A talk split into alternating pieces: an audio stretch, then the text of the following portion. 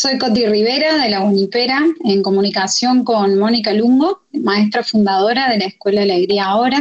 Vamos a conversar sobre una realidad, la de sus estudiantes, que sucede en Córdoba antes y después del confinamiento. Buenas tardes, Moni. Bueno, antes que nada, agradecerte por tu tiempo. Es muy valioso para la Guanipera contar con vos para dialogar sobre las cuarentenas imposibles Personalmente le pones el cuerpo diario a un colectivo vulnerado y en extrema desigualdad previos a la pandemia. ¿Cómo es la situación de confinamiento que viven los alumnos de la Escuela Alegría ahora y sus familias? Hola amigues, ¿cómo va? Este, bueno, también se agradece siempre el espacio para, para contar para contar un mundo que es el mundo, creo yo, más silenciado, más oculto, que es el mundo de la marginalidad extrema, de la violencia extrema, que como bien decías, este, no, no, empezó con la pandemia, pero realmente la pandemia le da una dimensión em, tenebrosa, porque bueno, ya luego de estos cuatro años eh, de gobierno liberal, sobre todo en el 2019, que fue el último, llegamos este, con, haciendo, trabajando eh, la alimentación como eje central en la escuela, primero alimentando. Eh, yo el año pasado tuve una experiencia muy que me marcó mucho este, y fue un bebé, sostener un bebé que temblaba de hambre. Y bueno, a partir de ahí nos organizamos fuertemente, contundentemente para que este, nuestros estudiantes y sus familias, sus hijas principalmente, no pasaran más hambre. Pero bueno, esta situación este, donde hay un aislamiento obligatorio que, este, que no es que lo cuestionemos, estamos, confiamos en el gobierno que tenemos este, ahora en Argentina eh, pero bueno, realmente es una situación eh, dramática porque nuestros estudiantes eh, son analfabetos, son personas que nunca han podido estudiar y también son analfabetos digitales, eh, parte de, nuestra enseñanza tiene que ver con, enseñarles a usar una tarjeta. No saben escribir los números, no distinguen los números, este, tampoco van a poder usar una tarjeta, no pueden leer absolutamente nada. Eh, son personas que trabajan eh, limpiando vidrios, vendedores ambulantes, muchos carreros, jardineros, personal de limpieza, cuidadores absolutamente informal y, súper explotados ¿no? y explotadas. Bueno, eh, es decir, son personas que se ganan la vida este, diariamente, ¿no? Hacen el día, hacen el día.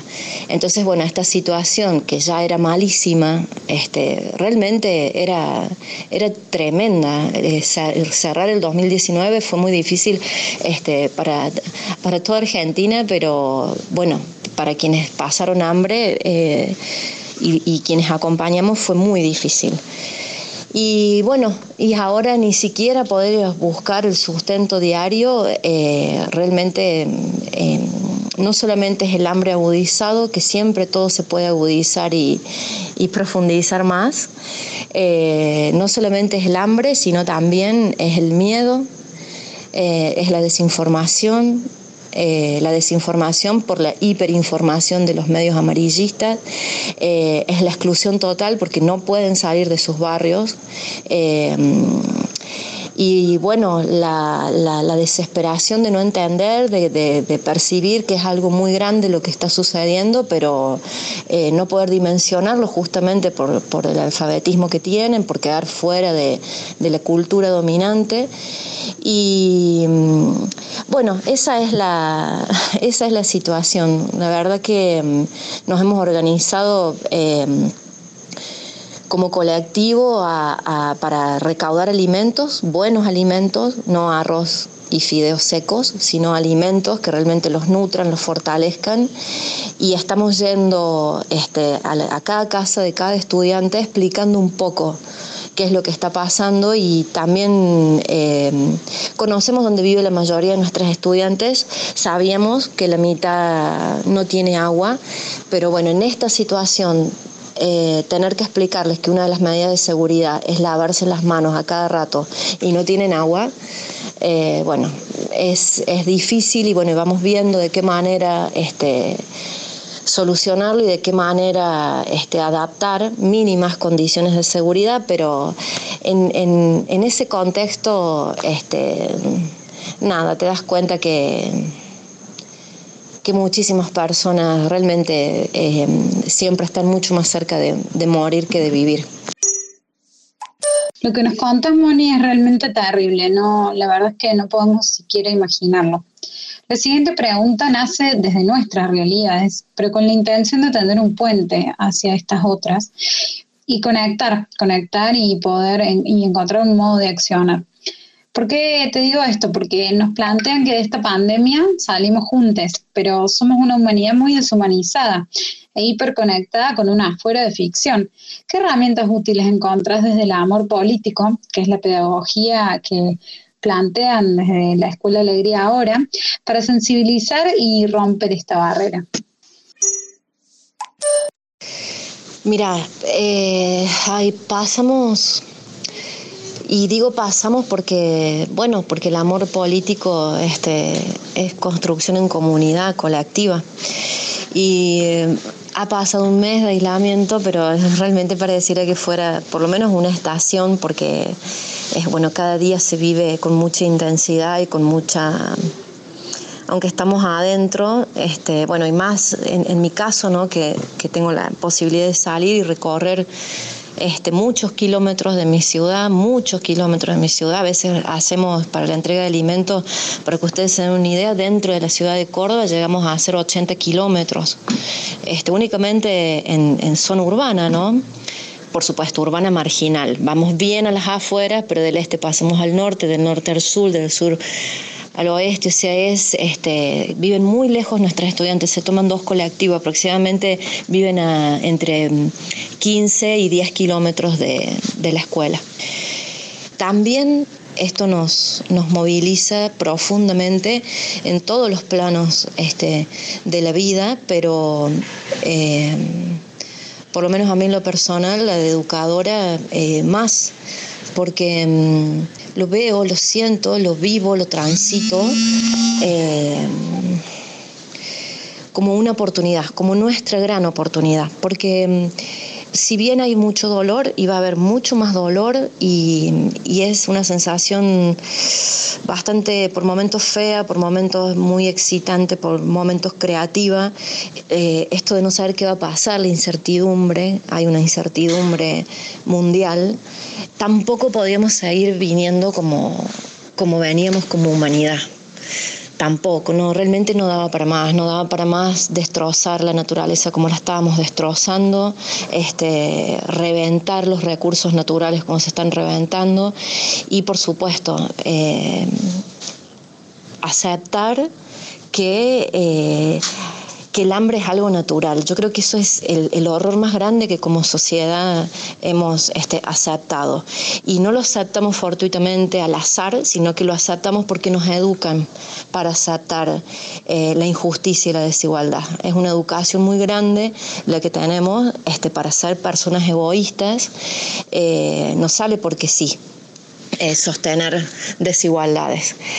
Eh, entonces, justamente ese es el valor de la educación y por eso yo conociendo este, esto, dándome cuenta de la importancia de la educación, que no es solamente la escuela, pero el sistema educativo es el, más importante porque estamos 14 años adentro de una institución este, que, nos, que nos, nos, formatea al tipo de sociedad que, que, se quiere, ¿no? la sociedad capitalista.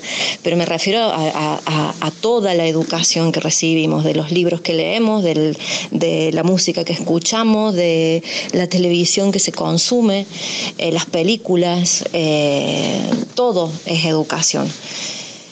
Y entonces yo creo que es la, eh, no sé si es la oportunidad, la vamos a convertir en una oportunidad para sensibilizar y enseñar a la mayor cantidad de gente que, podamos y, sabemos perfectamente que no es únicamente alegría ahora en todo el mundo, hay, hay eh, lugarcitos sagrados de, de amor político que están construyendo otra historia muchísimo mejor para todo el mundo porque Eh, quienes llevamos el humanismo en el corazón y en cada una de nuestras acciones sabemos que el humanismo es un beneficio para la humanidad justamente. Nadie queda fuera del de pensar en el humanismo, nadie, ni la pacha queda fuera.